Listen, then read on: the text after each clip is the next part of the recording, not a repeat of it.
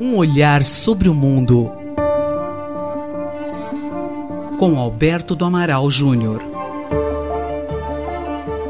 O tema hoje são os benefícios e falhas do Sistema Internacional de Proteção dos Direitos Humanos. Bom dia, professor. Bom dia, Fábio. O Sistema Internacional de Proteção dos Direitos Humanos tem muitos benefícios e também tem falhas.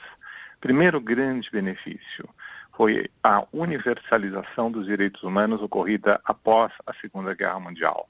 Até a Segunda Guerra Mundial, os direitos humanos eram reconhecidos pelas constituições nacionais.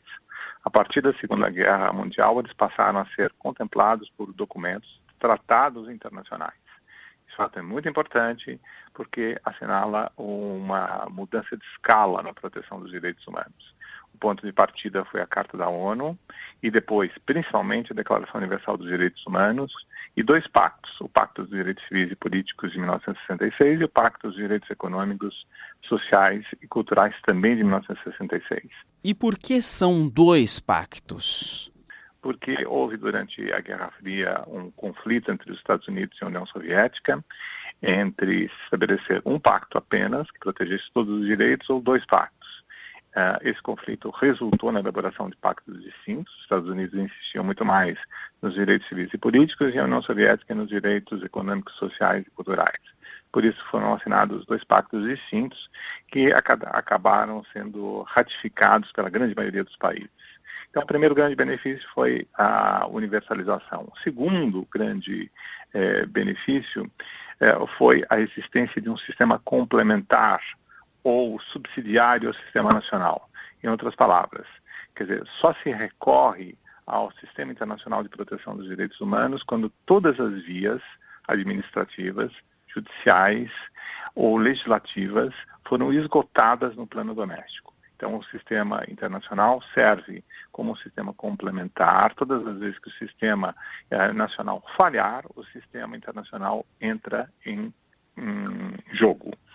É, a terceira grande virtude dos direitos, do Sistema Internacional de Proteção dos Direitos Humanos é a existência de uma série de tratados específicos que protegeram a mulher, protegeram as pessoas contra a discriminação racial, é, tentaram eliminar o crime de genocídio, punir seriamente o crime de, de genocídio quando ele vier a ocorrer, o crime de tortura, estabeleceram os direitos das crianças, e estabelecer os direitos das pessoas com deficiência. Uh, além disso, a Organização das Nações Unidas se tornou um palco para a discussão e para que muitas reivindicações em torno dos direitos humanos pudessem ser levadas à frente. Então, esses são alguns dos grandes benefícios do Sistema Internacional de Proteção dos Direitos Humanos. Além disso, nós tivemos uma bifurcação entre o sistema de natureza universal e um sistema regional. O sistema universal consiste em uma série de tratados, muitos desses tratados têm comitês específicos, e reclamações nacionais de indivíduos ou de grupos podem ser dirigidas a esses comitês específicos, mas ele não tem um poder semelhante ao poder judiciário nacional, ele apenas adverte os estados a cumprirem os direitos humanos. E nós temos um sistema regional. Ah, algumas regiões do, do globo criaram cortes judiciais específicas para a proteção dos direitos humanos. A mais avançada é a Corte Europeia, mas nós temos também a Corte uh, Interamericana de Direitos Humanos, temos a Corte Africana de Direitos Humanos. E quais seriam as falhas desses sistemas, professor? A primeira falha desse sistema foi a seletividade no período da Guerra Fria. Quer dizer, quando os conflitos interessavam as grandes potências, quando eles despertavam a atenção das grandes potências, eles é, eram objeto de atenção, objeto de medidas, e quando eles não interessavam, eles é, permaneciam ah, escondidos e permaneciam sem a devida atenção internacional. A segunda grande falha do sistema internacional de proteção dos direitos humanos é a ausência de um sistema sancionatório universal, ausência de um poder judiciário universal capaz de aplicar os direitos humanos existentes. Não existe um tribunal internacional que possa aplicar, nós temos tribunais regionais.